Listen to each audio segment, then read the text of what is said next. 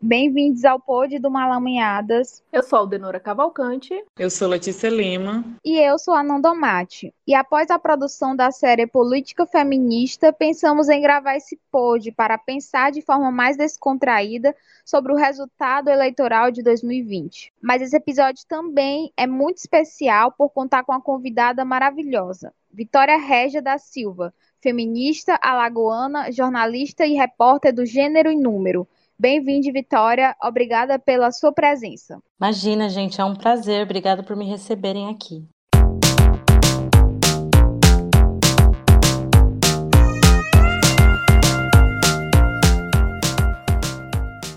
E vamos começar falando em âmbito local de Teresina, Piauí, de onde o nosso podcast faz parte, falando um pouco sobre o cenário né, dos resultados das eleições que saíram no domingo.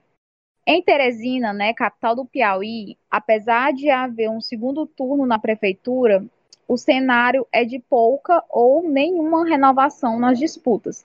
E no que diz respeito à vereança, muito menos, né? A gente tem aí, a gente teve aí a manutenção de alguns partidos dentro da Câmara de Vereadores e também de alguns vereadores que já estiveram nesse mandato por alguns anos, os que não foram eleitos ficaram como suplentes, né, perpetuando né, essa política. Falando um pouquinho da, da disputa do segundo turno, aqui em Teresina, no Piauí, a gente teve dois candidatos né, que conseguiram ir para o segundo turno, dois de partido de direita, um, o doutor Pessoa, do MDB, e o outro, o Kleber Montezuma, do PSDB, também de direita. A diferença, sim, é que, apesar da base de direita, o doutor Pessoa ele se mostra uma direita mais, mais conservadora, né? Apesar do MDB ser um partido conhecido por, por, pelo centro, por transitar, mas o doutor Pessoa se mostra como um candidato conservador.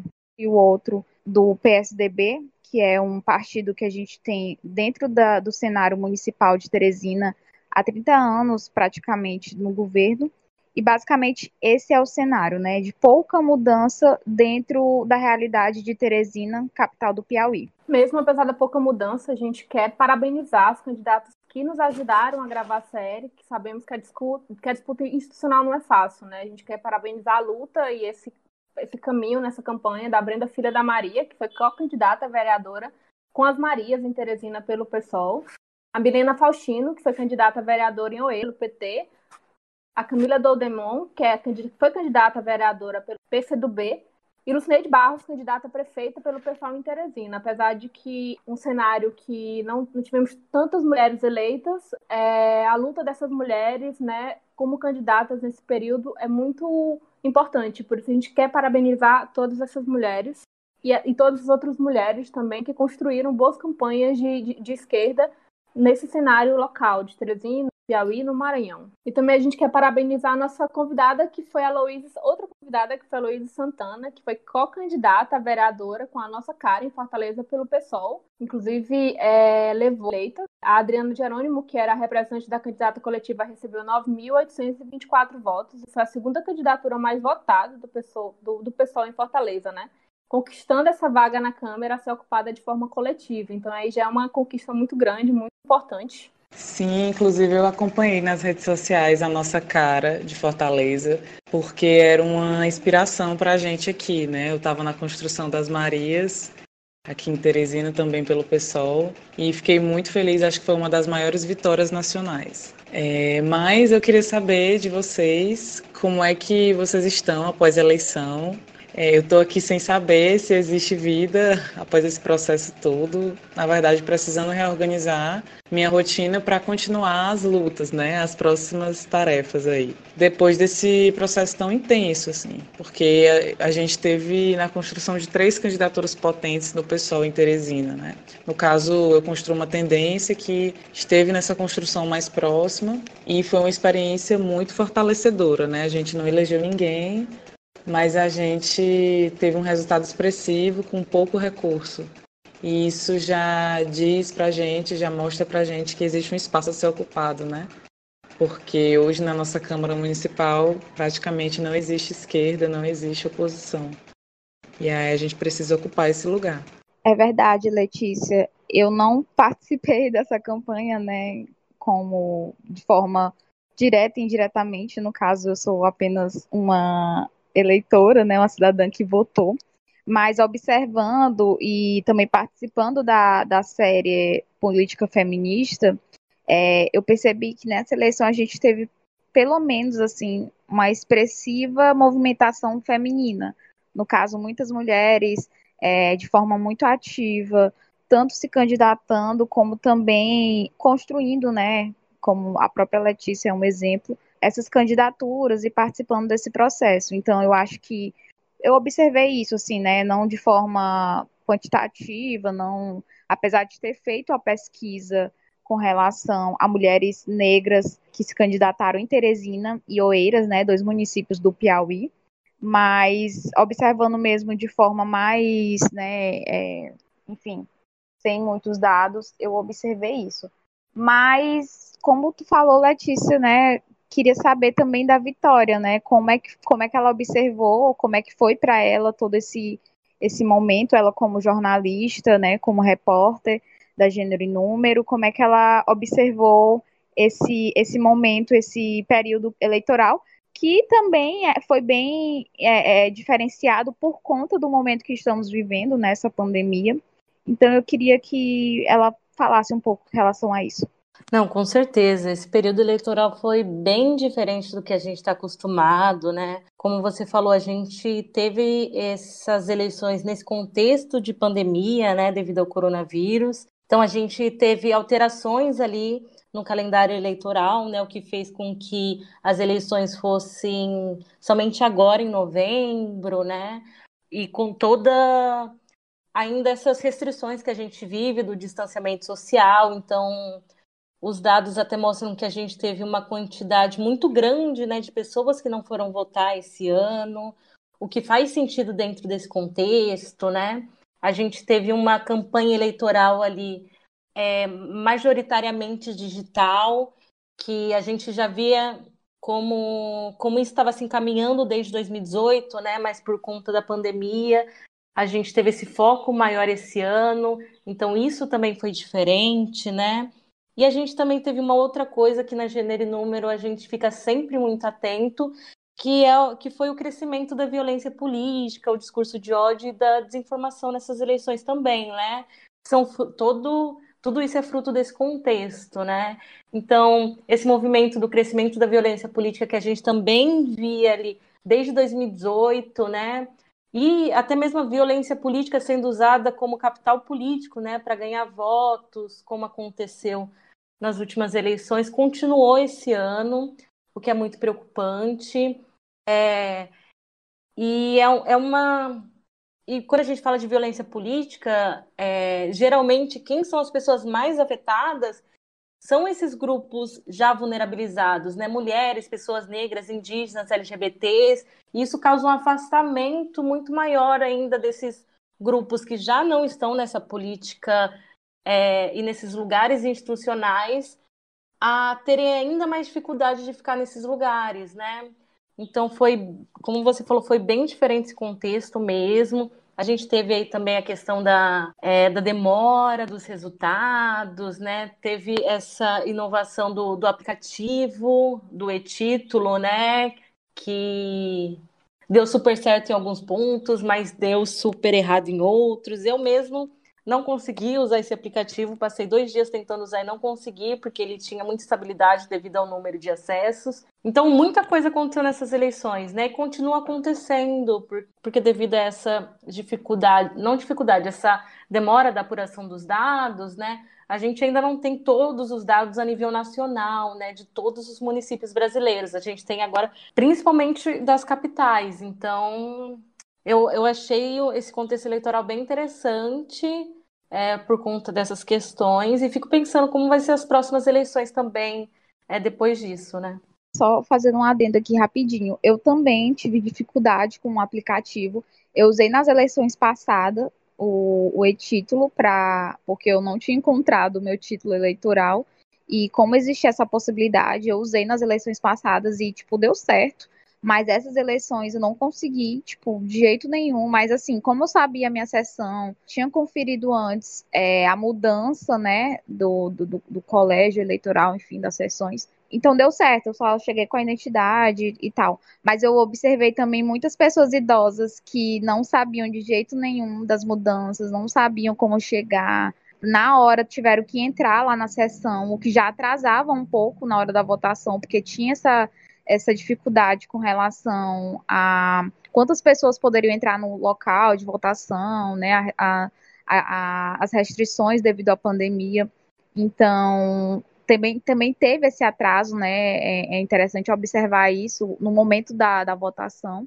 E observei que foram mais idosos, sabe? Que idosos, assim, tipo, bem mais velhos, que não realmente não sabiam como, como ficou as mudanças mas, enfim, só essa observação, porque eu achei interessante isso. Voltando para as eleições municipais, que eu acho que é até uma coisa que a gente pode trazer também na discussão de, das, ele, das eleições municipais aqui de Teresina, que acho que é uma coisa que pode ser falada a âmbito nacional também. Aqui em Teresina a gente teve uma. Os portais estavam anunciando que teve uma mudança é, considerável e na, na Câmara Municipal, em que em, uns portais anunciavam 44%, 50% de renovação política no, no, nos candidatos eleitos, sendo que quando eles falam essa renovação política, eles falam no sentido de que os, os, os políticos anteriores não se reelegeram, na verdade temos de caras novas. Só que quando você vai ver, é, as caras novas todas são o mesmo, a maioria são homens, né? E mulheres de direita. Mulheres que nunca ocuparam, a, a não estão com uma política muito ativa, e que na verdade elas não têm uma representatividade muito grande assim em, em relação a próprias mulheres. Tem, não traz essa causa não traz essa luta. E eu fiquei até me perguntando a questão da representatividade né que eu acho que é um ponto que a gente já bateu em alguns, alguns episódios anteriores. E eu acho que também é um ponto que a gente vai debater aqui sabe também. De como que é, é importante a gente estar atento a essas questões também dentro dessas eleições a questão da representatividade e dessa dita renovação, assim. Pelo menos aqui em Teresina teve esse ponto que eu achei muito curioso. Interessante ver que a política ela está muito pulverizada de uma forma geral, né? A gente não tem assim os partidos de certa forma ainda se não são muito fisiológicos, né, como é o caso aqui de Teresina, que a gente tem algumas, viu algumas candidaturas eleitas de solidariedade, algumas suplências. É, e aí o Solidariedade é um partido assim que a gente não percebe que tem uma, uma mínima trajetória programática, né, é, ideológica. E aí eu fico com receio, assim, porque não existe espaço vazio na política. Então, com a perda de identificação com os partidos, né, partidos que sejam de esquerda ou mesmo de direita, assim, né, partidos que representam interesses conservadores, sobra muito espaço para o fisiologismo, assim, né, para troca de interesses. E aí a sensação que ficou em relação à, à Câmara Municipal de Teresina é que era, é um, são cadeiras marcadas, né? Na verdade, são cadeiras compradas, porque é foi uma eleição marcada muito pelo, pelo dinheiro mesmo, né? Acredito que a única campanha realmente que não teve recurso e que gerou um fato político a ponto de se eleger foi a Tanandra Sarapatinhas, né? Eu estava até olhando aqui no site do TSE, ela recebeu é, um aporte de 5 mil reais, sendo que do partido, mais ou menos 6 mil reais, sendo que do partido ela recebeu só 2 mil reais e o resto foi doação. Então, mas assim, tirando essa surpresa que aconteceu, não cheguei a ver se aconteceu com outras candidaturas também, mas já estava tudo marcado, né? Tudo bem marcado. E as mulheres que entraram é, me, as mesmas mulheres de direita que estavam colocadas para entrar, que tem um mínimo diálogo com direitos humanos, por exemplo, não entraram. Né? É, entraram é, entrou aquela Fernanda Gomes, né, que já é filha de um deputado. É, enfim, entrou uma candidata do, do, antigo partido do Bolsonaro, que eu também nunca ouvi falar na minha vida. Do PT entrou uma vereadora também que não tinha militância nenhuma, né? É, inclusive era candidata, todo mundo diz que é a candidata do Wellington Dias, né? E pelas redes dela dá para perceber. Então, enfim, é, ao mesmo tempo que eu penso que a gente tem algumas vitórias a comemorar nacionalmente é, e localmente, como eu falei, pelo menos aqui o sentimento foi de pulverização, assim, de que está tudo muito muito difuso, né? Foram 13 candidaturas à prefeitura, e votações muito fragmentadas. Então, a impressão que deu foi que todo mundo se lançou e aí, no fim das contas, isso não foi tão bom para a esquerda. Né? Na verdade, não foi bom de maneira nenhuma, porque mesmo os candidatos que se elegeram e a candidata que se elegeu do PT é, são aqueles que estão mais à direita dentro do partido. Então, enfim, fica essa reflexão aí que não pode nos desestimular, né? Mas tem que nos provocar para seguir acreditando e construindo um projeto novo, né? Um projeto político realmente coerente, novo, com potencial foram eleitas aqui em Teresina, né, no município de Teresina, no Piauí, cinco mulheres. Das cinco mulheres, todas são brancas, né? E aí eu vou falar aqui o nome delas. A Fernanda Gomes, que foi mais votada, né, com 6 mil votos, ela é do Partido Solidariedade. A gente teve também Terezinha Medeiros, que é a do PSL, Euzuíla Calisto, que é a do PT, a Tanandra Sarapatinhas e a Poliana Rocha. Essas foram as cinco mulheres que foram eleitas, né, e por que, que a gente fala esse recorte, faz esse recorte da raça? Porque a gente tinha feito uma pesquisa aqui no Malamanhadas das candidaturas de mulheres.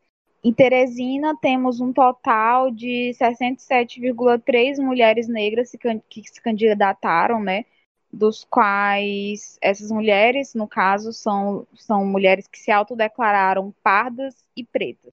Então a gente não tem esses resultados nas eleições, assim, a gente tem uma expectativa por conta do número, mas quando vai ver nas votações não foi o que aconteceu, a realidade foi outra, né? A, a, como a Letícia já falou, são cadeiras muito marcadas e que a gente sabe que, infelizmente, no Brasil, quem vence é quem tem dinheiro. Então, mais ou menos foi mais ou menos isso que aconteceu, né? Com a exceção dessa, dessa candidata, da Sarapatinhas, né? Tanandra Sarapatinhas. O resto tudo foi muito voltado para o dinheiro. A Tanandra, ela é do Patriota, né? Que é o partido do, do candidato bolsonarista à prefeitura, né? E isso é, não deixa de ser preocupante. A, candidata que eu falei, que é a Terezinha, que é do PSL, e essa Poliana, eu acredito que seja do MDB ou é do Avante. Não sei, mas também um partido muito fisiológico, assim. Ela é do PV. PV, pronto. Aí aqui o PV ele não tem uma. Na verdade, eu acho que essa Poliana ela já estava no mandato anterior, não sei. Mas aqui o PV ele não tem uma, uma trajetória militante também, assim. Enfim, é, isso é bem preocupante para as lutas, né, que não estão conseguindo ser expressadas naquele espaço. Você já conhece o financiamento coletivo do Malamanhadas? A gente está no site padrim.com.br. Lá você pode se cadastrar e se tornar uma madrinha ou um padrinho do nosso podcast. As contribuições variam de 2 até 120 reais e a cada apoio você ganha uma recompensa que foi pensada especialmente para que nós possamos nos aproximar ainda mais. E você ouvinte pode até participar da gravação do post do Malamanhadas. Todas essas informações estão disponíveis na aba apoio do nosso site. É só acessar www.malamanhadas malamanhadas.com.br apoie ou entrar no site do Padrim, www.padrim.com.br barra malamanhadas. A gente conta com você. Vitória, tá muito corrido ainda para ter alguns dados, mas vocês já lançaram alguns dados, né, com relação a gênero. E então eu queria que tu me falasse um pouco se tu percebeu que houveram mudanças de uma maneira geral ou se tem algum lugar específico, algum município específico que tu queria comentar, que teve alguma, que gerou uma mudança, que gerou uma renovação, ou se tem algum lugar também que não gerou nenhuma renovação e que tu percebeu dentro das pesquisas da gênero e número. É importante falar que a gente foi para essa eleição municipal com vários desafios postos assim nessa questão de gênero, raça e sexualidade, né? É, até durante esse período eleitoral, a Gênero e Número é, trouxe vários desses dados mostrando como a gente ainda vive esse desafio da paridade de gênero e raça na política, né? Porque, por exemplo, a gente houve um crescimento de candidaturas femininas, mas ainda muito tímido, de candidaturas negras foi a primeira vez que passou a de candidaturas brancas, mas o aumento foi de 2%, então um aumento ainda também muito tímido a gente teve que apenas três dos 33 partidos do Brasil cumpriram a cota de 30% de candidaturas femininas em todos os municípios que lançaram candidaturas, né? Que 64% dos candidatos à prefeitura no Brasil são brancos. Então a gente tem muitos desafios nessa questão, né? Mas eu acho que, de maneira geral, os resultados que a gente teve são resultados de um movimento e de uma organização dos últimos anos para eleger mais mulheres, mais pessoas negras, indígenas, quilombolas e LGBTs na política, porque são grupos que realmente não estão nesse lugar tanto quanto deveria, né? Pensando numa perspectiva de que a população negra é a maior parte da população e que as mulheres são a maior parte da população brasileira. Mas, como eu falei, a gente teve, é, principalmente no legislativo, no, no cargo de vereadores, várias vitórias importantes. Quando a gente fala de prefeitura é, e do executivo, como a gente ali tem uma pessoa lançada por partido, né? A gente tem desafios muito mais profundos, né? Como eu falei, a, apesar da gente ter é, pela primeira vez uma maioria de candidaturas negras, 64% das candidaturas é, a prefeito eram brancas. A gente, um terço dos municípios brasileiros só tinham candidaturas brancas. Então, o, os desafios no executivo são muitos. Mas falando rapidamente do legislativo, esse ano a gente teve um número bem interessante é, de que as pessoas negras são 44% dos vereadores nas capitais brasileiras é, para os próximos quatro anos, né? É um número muito positivo visto que a gente tem essa subrepresentação negra na, na política, né? É, Palmas, no Tocantins, foi a cidade com a maior quantidade de pessoas negras eleitas, né? Das 18 cadeiras da cidade, 17 são de pessoas negras e somente uma é de uma uma pessoa branca, né? Então isso é muito positivo. Lembrando que a gente e na Gênero e Número a gente usa, como a gente trabalha com dados, a gente usa essa identificação racial segundo o IBGE, né, que é de pretos e pardos, é, que é o que a gente segue de maneira geral no jornalismo. Mas é importante falar que quando a gente fala dessa população parda no Brasil, essa população é muito complexa. Na gênero e número mesmo, a gente. Eu já fiz reportagem porque a gente cobre a pauta indígena, por exemplo, de como há um apagamento da identidade indígena é, que fica ali apagado nessa massa dos pardos brasileiros, né? Que para a gente é contabilizado como negro, mas que tem muitas pessoas que são descendentes de indígenas e indígenas, né? Nesse número. Mas, segundo o IBGE, é isso que a gente tem, né? Palmas foi a cidade com maior quantidade de pessoas negras eleitas, e Florianópolis foi a cidade que não elegeu nenhuma pessoa negra.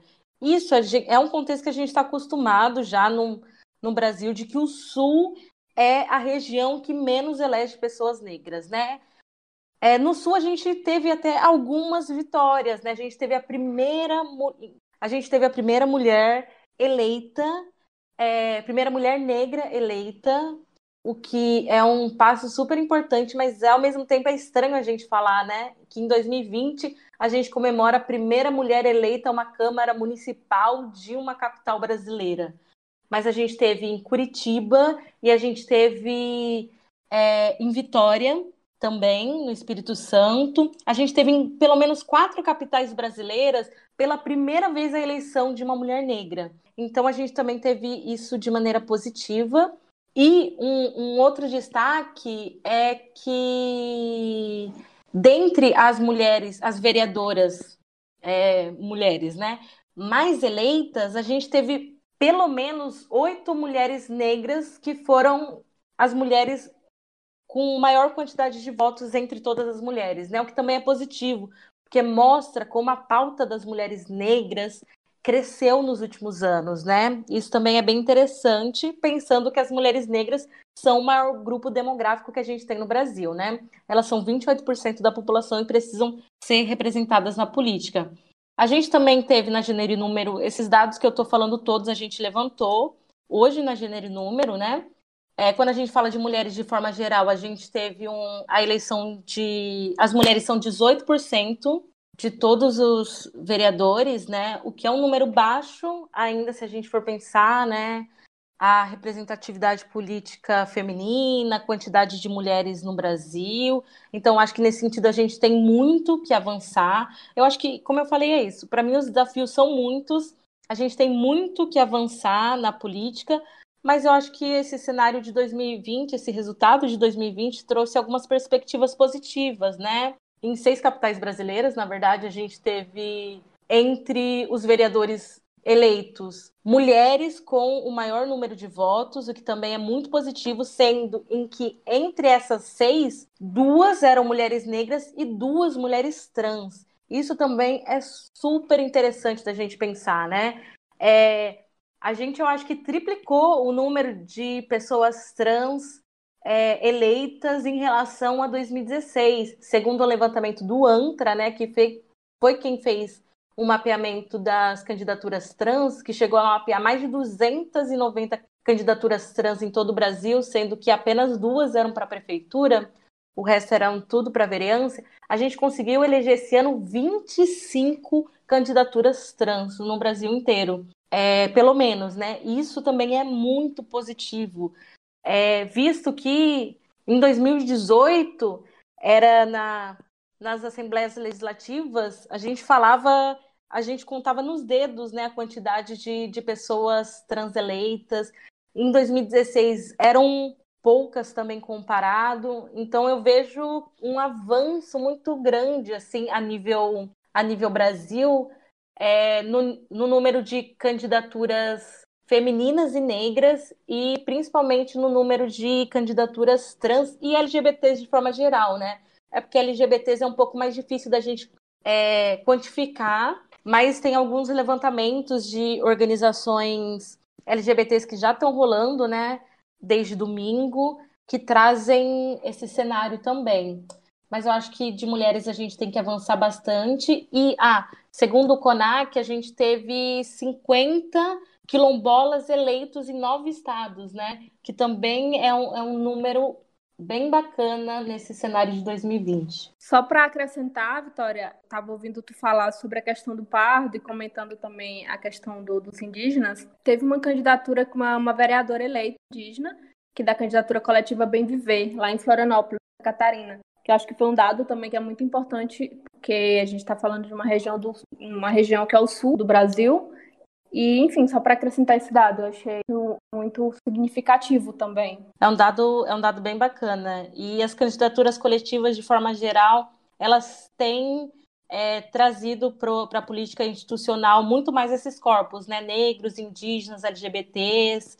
É, tem, tem outras mulheres indígenas que também foram eleitas, né? Não nas capitais, mas tem a Selma Tuxá, na Bahia, em Rodelas tem a Calcacique em Rio Tinto, na Paraíba, mas na maioria até agora, pelo que a gente apurou, são homens indígenas que foram eleitos, mas tem algumas mulheres também indígenas já, já aparecendo para 2021 também. É, e Vitória, deixa eu te perguntar, e com a, ao, ao, período da cobertura, né? Tu acompanhou toda a cobertura, como é que foi isso dentro do é, nesse, nesse ano?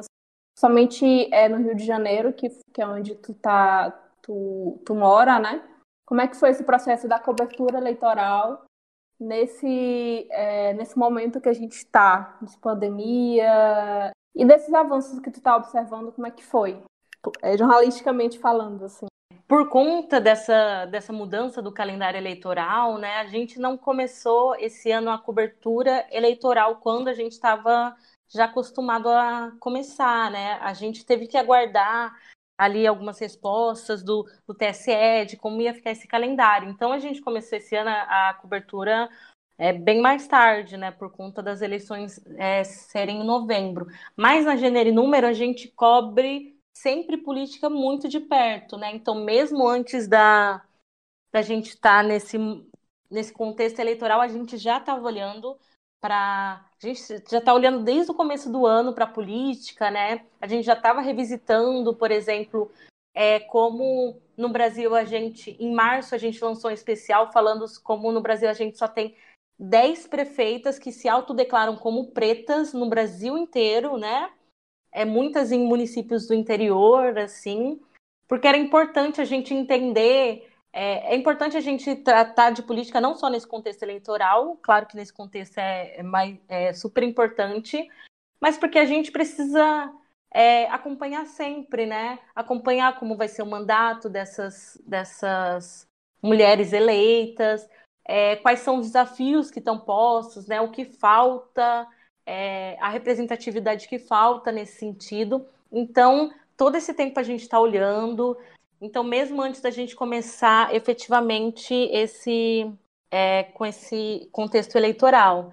Mas é, esse ano, por conta de todas essas esse contexto diferenciado que a gente teve, né? Foi interessante pensar até de maneira jornalística como que, por exemplo, não necessariamente tudo que a gente tinha programado é, deu para a gente fazer nesse contexto, né? Como, por exemplo, hoje, tudo que a gente tinha programado hoje, é, tudo que a gente tinha programado pós-eleição, a gente não necessariamente conseguiu fazer todas as matérias que a gente queria, ou ter todos os dados por conta desse, desse contexto da, de uma certa demora ali na apuração, né? Mas e como a gente depende dos dados, para a gente isso é realmente a base do nosso trabalho, a gente precisa deles, né? Mas deu para fazer coisas bem interessantes, eu acho que nesse contexto eleitoral, a gente conseguiu olhar para essa. Esse ano, especificamente, na gênero e número, a gente olhou é, muito mais de perto para a questão racial e de diversidade sexual e de gênero. Né? A gênero e número foi criada em 2016, no contexto eleitoral, né? Então foi a primeira vez que a gente cobriu eleições mas ali estava com um foco muito maior em gênero, de maneira mais ampla, né? E esse ano a gente olhou muito mais de perto as candidaturas LGBTs, trans, é, indígenas, né? É, e negras, o que foi bem interessante, porque é, a gente conseguiu mostrar como a gente tem esse desafio posto ainda no Brasil da paridade de gênero e de diversidade sexual. E eu acho que uma das coisas mais incríveis que a gente conseguiu fazer nessa cobertura, que foi, na verdade, a segunda vez que a gente fez, porque a gente fez isso em 2018 também, foi conseguir fazer uma ferramenta interativa que reunia todas as mulheres candidatas, né? A gente fez em parceria com a ONU Mulheres e foi muito, muito legal conseguir fazer isso, né? E ajudar, é, de certa forma, a a que mais mulheres fossem eleitas, né? Que fosse mais fácil para os eleitores e eleitoras para conseguir achar essas mulheres, as informações delas. A gente tinha essa ferramenta que dava para filtrar por estado, município, cor e raça, né? Partido político. Então foi bem diferente essa cobertura, mas eu acho que deu para fazer coisas bem interessantes, principalmente nessa, nesses olhando esses recortes específicos. Eu também queria fazer uma pergunta sobre o que esses resultados, né, que a gente olhou rapidamente, mas que a gente conseguiu é, acompanhar, pelo menos nas capitais, né? O, o que, que, quais são os, o, qual é o peso desses resultados para a próxima eleição, né? Porque a próxima eleição já vai ser bem mais ampla, já vai envolver é, uma disputa estadual, uma disputa nacional, né? E a gente costumava dizer, né, nas nossas, nos, nos episódios que a gente gravou, é, também escrevi no texto do Porta Treco, que as eleições municipais são um prelúdio da, das eleições estaduais e nacionais, né? Mas, assim, de que forma mesmo, né? Assim, por exemplo, o que, que a história nos mostra em relação a isso, a história recente?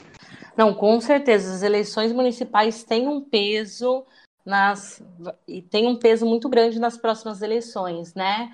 E, e eu acho que principalmente todo todo esse cenário que, que a gente está falando de ter mais mulheres negras eleitas, né? Algumas delas sendo a primeira mulher na, na sua cidade, a primeira mulher negra eleita nas suas cidades, de ver mais pessoas trans, LGBTs, indígenas e quilombolas, mostra que pode mostrar, né, pode significar que a gente caminhe para uma, uma próxima eleição muito mais diversa, muito mais aliada a essas pautas progressistas, né? Porque a gente sempre fala isso, que é, não é só a representatividade do corpo ali, como vocês trouxeram, né? Não é só ter mulheres na política, mas porque a gente tem mulheres de diversos viés ideológico, mas e eu acho que principalmente num, num contexto que está muita gente falando e que isso é uma coisa muito interessante da gente pensar, né? Que principalmente no âmbito do executivo, os candidatos ali que o nosso atual presidente Bolsonaro estava apoiando não foram tão bem sucedidos quanto esperado é, nas, nas urnas, né? Isso é interessante da, da gente perceber, né? Porque isso pode significar uma perda de, de força do bolsonarismo, pode significar, ainda mais por conta desse ano que a gente viveu, né, nesse contexto de pandemia, com esse descaso, com relação a isso, à saúde pública e aos direitos, principalmente desses grupos, né, que foram muito afetados durante esse governo. Então, eu acho que é, isso pode ser sinais muito interessantes para a gente pensar as próximas eleições, né? Mas, como eu falei, os desafios ainda são muitos. Então, eu acho que a gente pode usar também essas eleições municipais para entender principalmente o que precisa ser feito na, na, nas próximas eleições, né? Como eu falei aqui da questão da, do executivo e da questão é, desse desafio da paridade racial, que é um desafio muito muito grave no Brasil, né? No Brasil é, de hoje, principalmente porque a gente percebe que quando a gente está falando sobre vários cargos, né, como é de vereadores ou deputados, é muito fácil para os partidos colocarem algumas pessoas negras ali e parecer que está tudo bem e que ele está sendo diverso, que ele está sendo representativo. Mas quando a gente fala de cargos do executivo ou nas próximas eleições para a presidência, por exemplo, quando os partidos têm que geralmente escolher uma só pessoa para representar aquele partido no executivo, ele geralmente vai escolher pessoas brancas, né?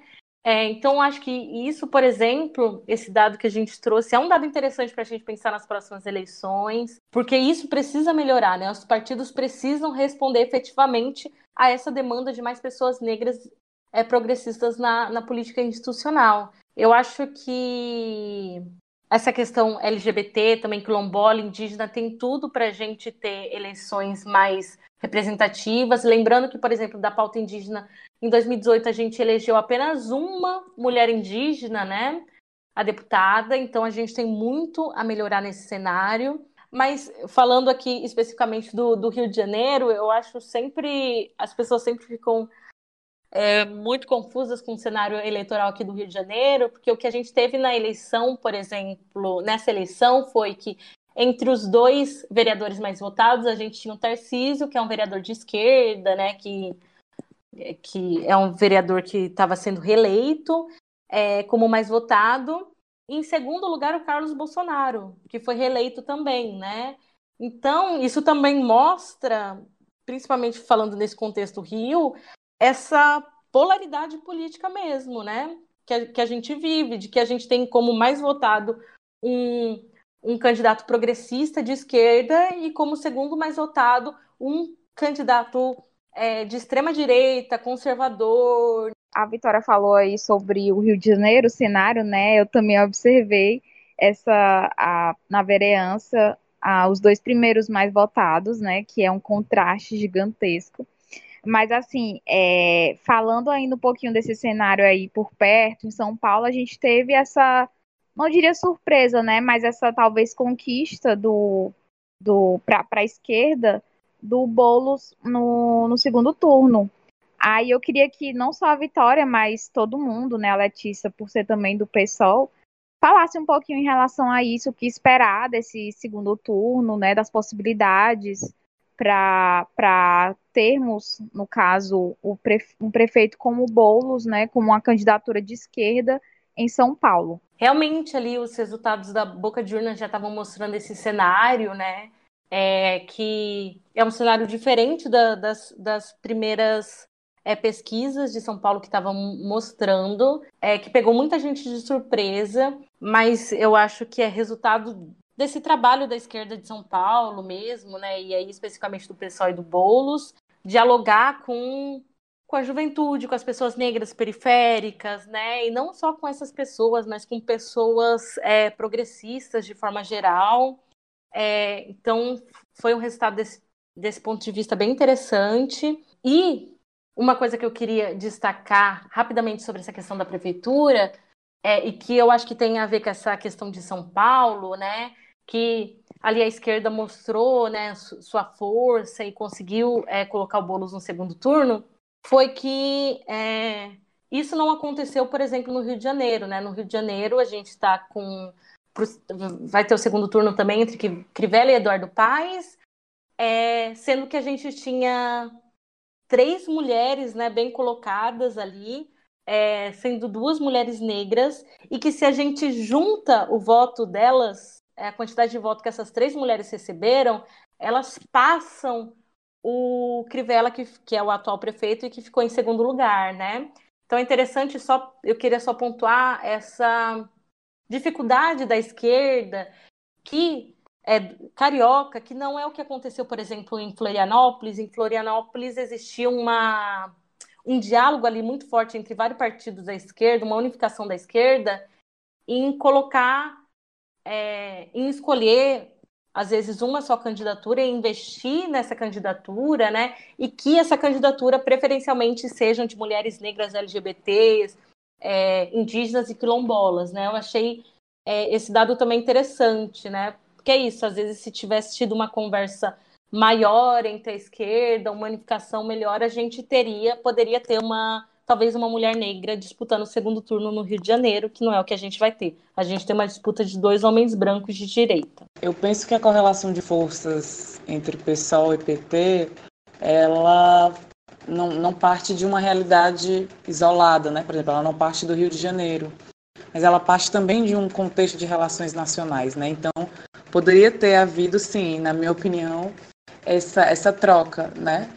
O PT retiraria a candidatura em São Paulo para apoiar o Boulos e o PSOL retiraria a campanha no Rio de Janeiro para apoiar a Benedita, né? Claro que é, fazendo as suas, suas campanhas próprias no sentido de diferenciar, de dar apoio, de acolher a sua militância que é uma militância partidária consolidada já, né? Tanto de um partido como no outro. O PSOL é um partido muito grande no Rio de Janeiro.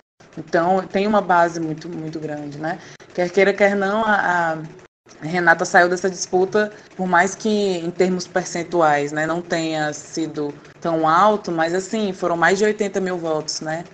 E numa, numa situação muito polarizada, muito acirrada. E mesmo assim, quem ficou em terceiro lugar a, Bené tava, a Benedita estava em terceiro lugar nas pesquisas, mas no fim das contas, quem ficou em terceiro lugar foi a Marta Rocha, não foi isso? Então, às vezes eu fico até me perguntando as nossas condições reais, né? É, de, de, é evidente que precisamos nos aproximar mais no, nesses contextos, né? De segundo turno, precisamos alinhar uma melhor tática eleitoral, né? Esses dois partidos enquanto esquerda, né? É, é, existe uma até uma resistência, até uma no que diz respeito ao PT se, ainda se identificar como esquerda, né? Mas tem a sua trajetória militante, né? Tem a sua trajetória histórica. Então, esse debate precisa ser feito, né? Mas também considerando as relações totais né? entre esses partidos e relações históricas também, né? Eu achei interessante que eu vi a notícia que o Gilmar Tato, que era o, o candidato do PT em São Paulo, Estava esperando uma ligação do Boulos pedindo o apoio dele. Sendo que é algo natural, né? O Boulos foi para o segundo turno, é o candidato da esquerda. Um candidato, inclusive, da esquerda radical, né? Que tem uma inserção no movimento de trabalhadores sem teto. Então, enfim, o déficit de moradia é muito, muito grande nas capitais brasileiras, né? Em São Paulo não seria diferente. Então, enfim, às vezes eu pensando esse amadurecimento mesmo que ainda não existe, né? Mas que precisa existir. Aqui em Teresina, por exemplo, o candidato do PT, que é o Fábio Novo, ele sempre falava essa candidata, que era candidata do PSOL, Cineide Barros, eu digo nossa enquanto militante partidária também. É, nos debates, assim, aí ele escolhia uma pessoa de, de pequena expressão, né? Para comentar, para responder as perguntas, é, para não dar espaço para outra candidatura de esquerda, né? sendo que ele, por exemplo, defendia parcerias público-privadas nos debates, ele defendia propostas mais à direita mesmo. E aí essa pessoa que ele escolhia, que era a Jess Fonseca, é, foi para terceiro lugar, inclusive passou dele. O segundo turno aqui é, é, são dois, são dois, na verdade, são duas bases de direita, né? É, os dois muito alinhados com, enfim, inclusive com o próprio Bolsonaro, né? Apesar de que é uma direita mais tradicional, a direita do PSDB, mas o outro candidato fez campanha para Bolsonaro, mesmo se colocando como candidato popular e tudo mais. E a terceira votação não foi do PT, né?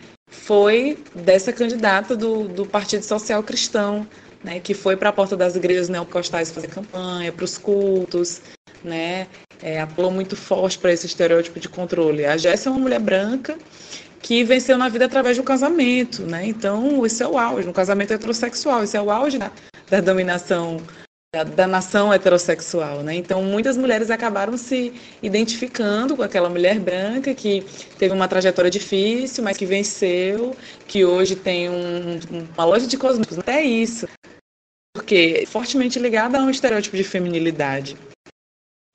Isso representa um estereótipo, né, um padrão de mulher, né, o que é ser mulher. Então, se existe uma, uma categoria de gênero que ela é totalizante, que ela é colonial, seria o estereótipo da Jessie, né? Uma mulher que venceu na vida através de um casamento, né? Assim, pelo menos, enfim, a trajetória dela humilde demonstra que não foi simplesmente é um fruto de um trabalho. É, e que houve também um apelo forte ao empreendedorismo, mas que é nada mais do que um discurso de direita, né? A GES organizou manifestações em prol da reabertura do comércio durante a pandemia, assim, que nós ainda estamos vivendo, mas num contexto mais mais difícil, né? De, de mais mortes. Então, eu fico pensando que essa a relação nacional, para o PT e PSOL, ela precisa evoluir muito, ela precisa maturar muito politicamente, porque ela se reflete na política local, né?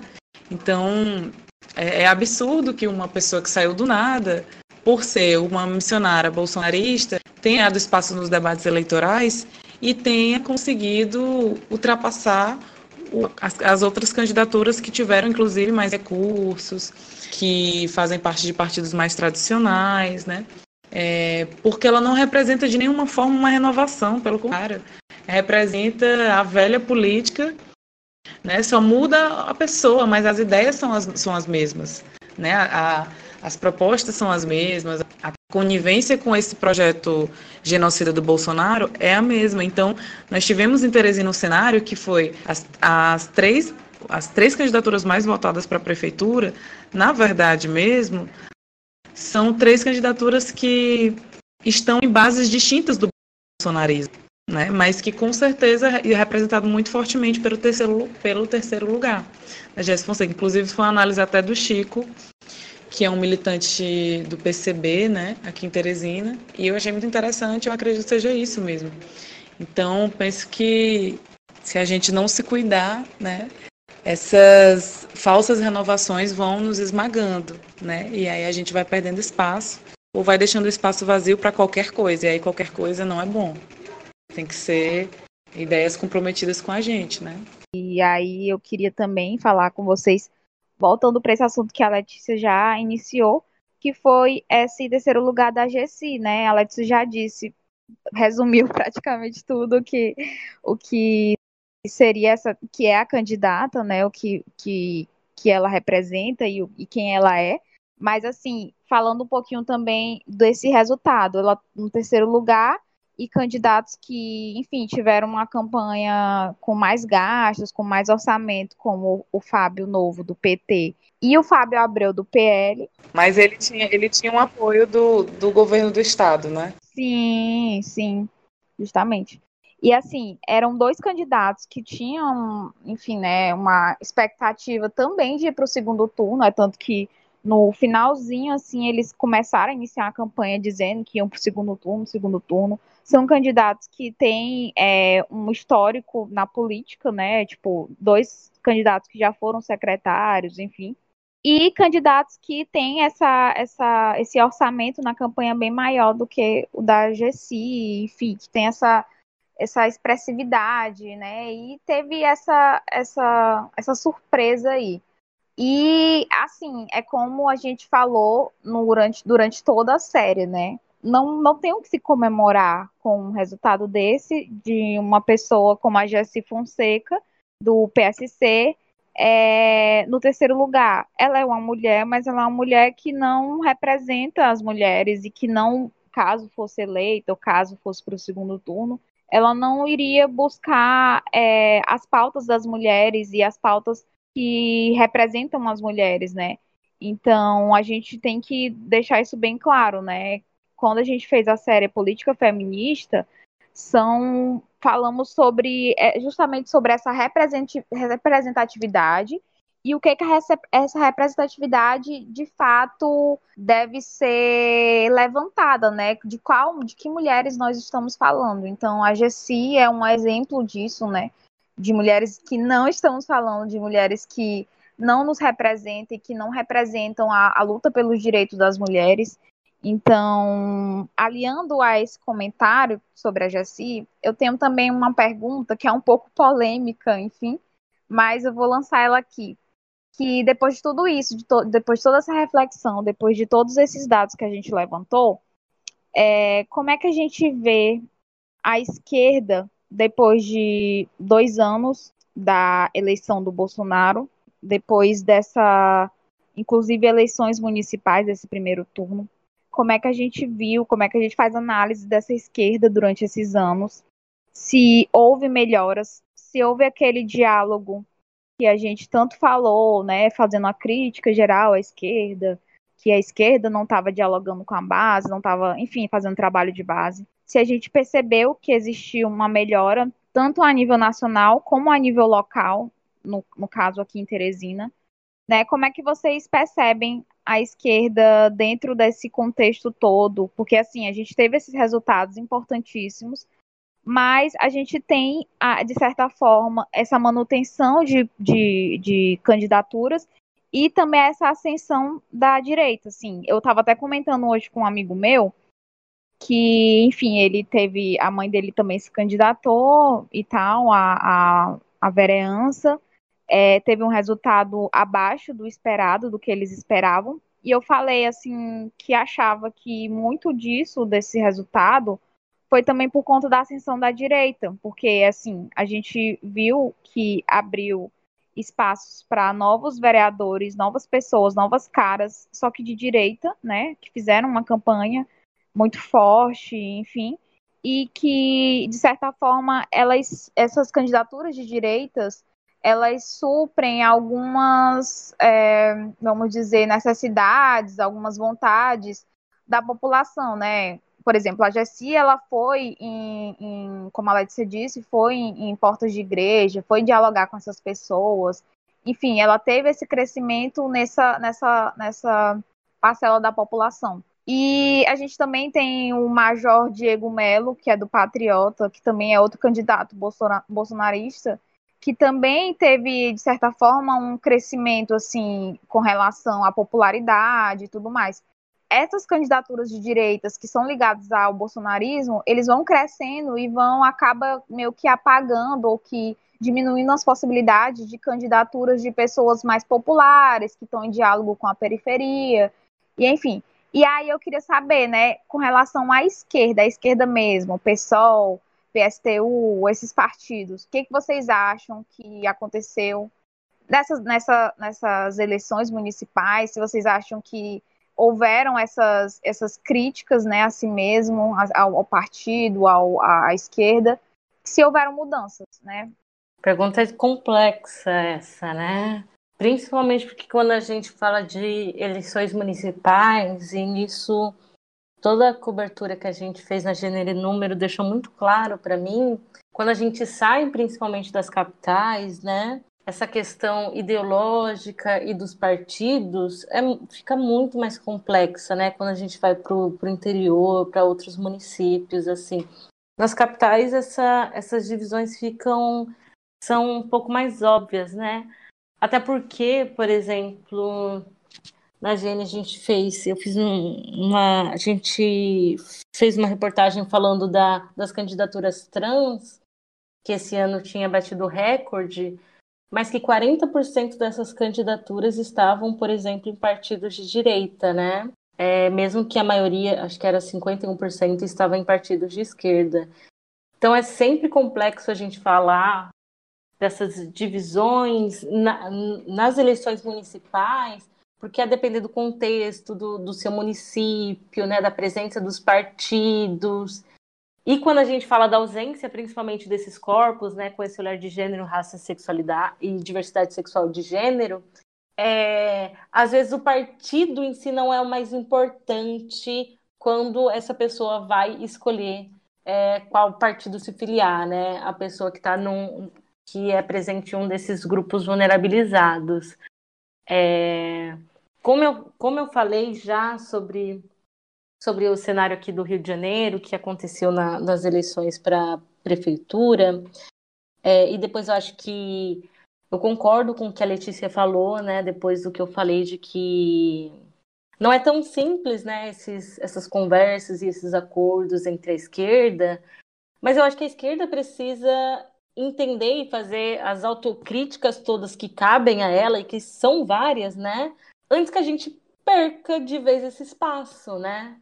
É, como como vocês falaram, a esquerda, a direita só cresce, principalmente essa direita, né, conservadora, é contra os direitos dessas populações, né? E até por isso na a, a gente lançou durante a corrida eleitoral é, o ISER, né, o Instituto de Estudos de Religião, por exemplo, com, em parceria com a Gênero e Número, lançou uma plataforma falando em religião chamada Religião e Poder, que falava só sobre a influência das religiões é, principalmente desse fundamentalismo religioso né, no, no, no pleito.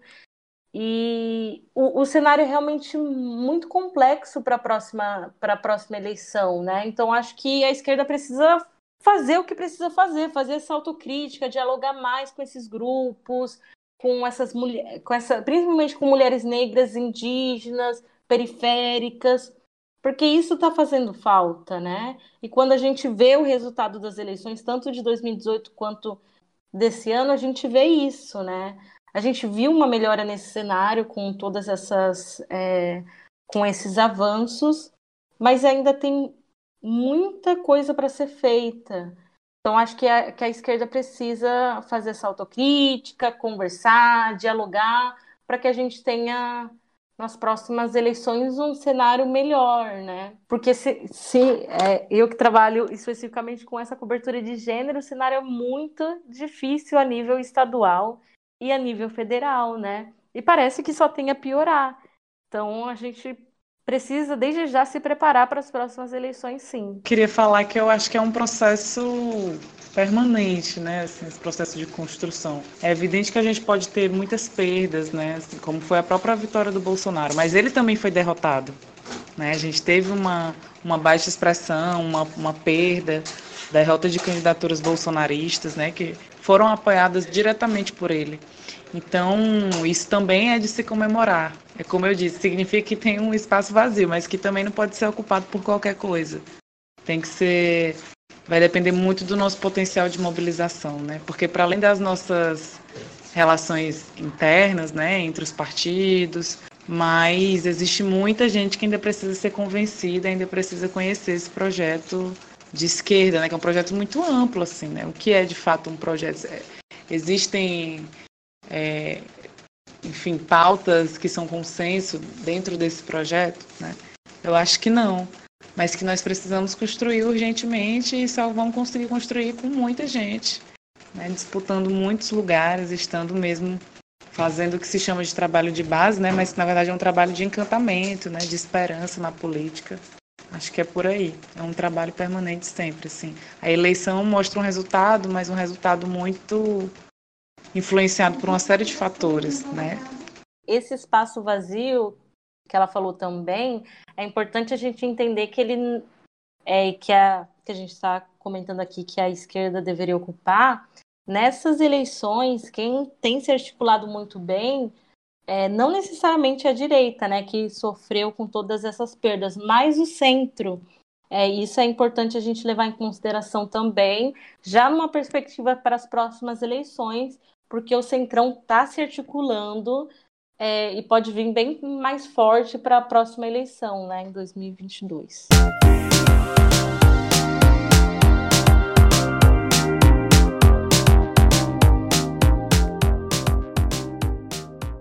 Chegamos ao fim, estamos chegando ao fim do nosso pódio do Malamanhadas. É, eu queria agradecer a disponibilidade e a presença da Vitória. A Vitória é repórter de gênero e número, como a gente falou no começo, E é um portal que a gente acompanha muito e acaba utilizando em algumas das nossas os dados e as, as análises, reflexões em alguns dos nossos episódios, uma boa parte. E é isso. Obrigada pelo teu tempo, Vitória, é, por estar aqui participando e comentando com a gente sobre esses resultados das eleições, enfim. É isso, muito obrigada. Imagina, gente, foi um prazer. Sempre é, é importante a gente comentar realmente esses resultados. E estamos sempre à disposição na Gênero e Número para falar cada dia mais sobre gênero, raça e sexualidade. Vitória, foi perfeito. Obrigada, obrigada mesmo.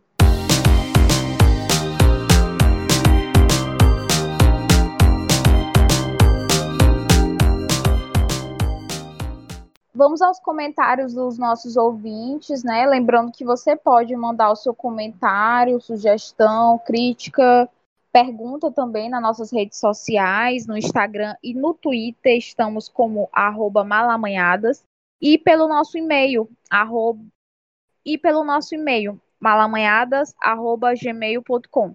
A gente também tá, tem uma caixinha de, de comentários no nosso site, né? Lá você pode encontrar em qualquer postagem, e também no Fale Conosco, você pode também estar tá enviando todas essas, essas interações lá no nosso site. Larissa, muito obrigada pelo teu comentário. É, ele nos deu, nos deu várias ideias. A gente estava discutindo ele antes do episódio ser gravado. É, a gente estava discutindo como que a gente poderia tratar sobre esse assunto e sobre também assuntos que surgem de forma mais quente, né? Como a gente fala no jornalismo, de forma factual. Até porque o nosso podcast ele é quinzenal, né?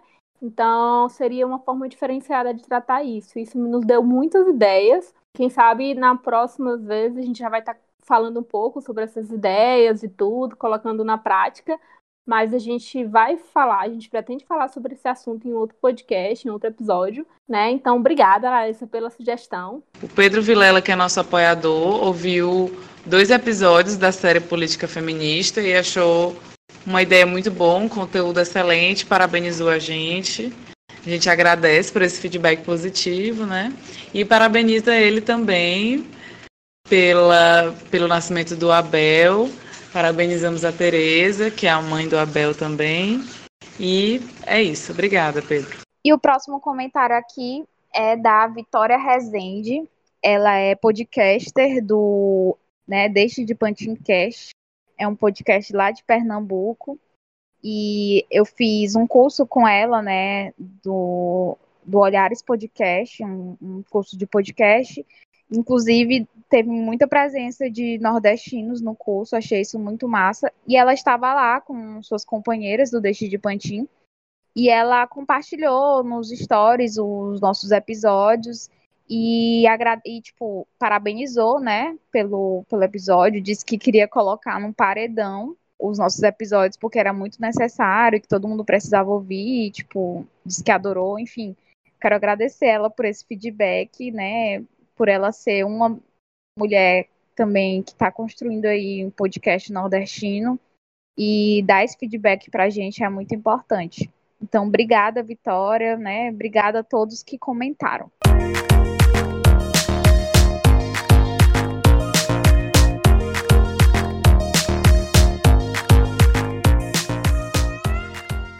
E chegamos ao fim do pod. Agradecemos sua companhia até aqui. Peço que também nos acompanhe no nosso site malamanhadas.com, porque além dos episódios do podcast, temos publicações de texto e reflexões nas nossas colunas Porta Treco e Escreve Passarinha. Sigam nossas redes sociais, Instagram e Twitter, malamanhadas. Comentem, estamos super abertos a críticas, sugestões e incentivos de qualquer forma.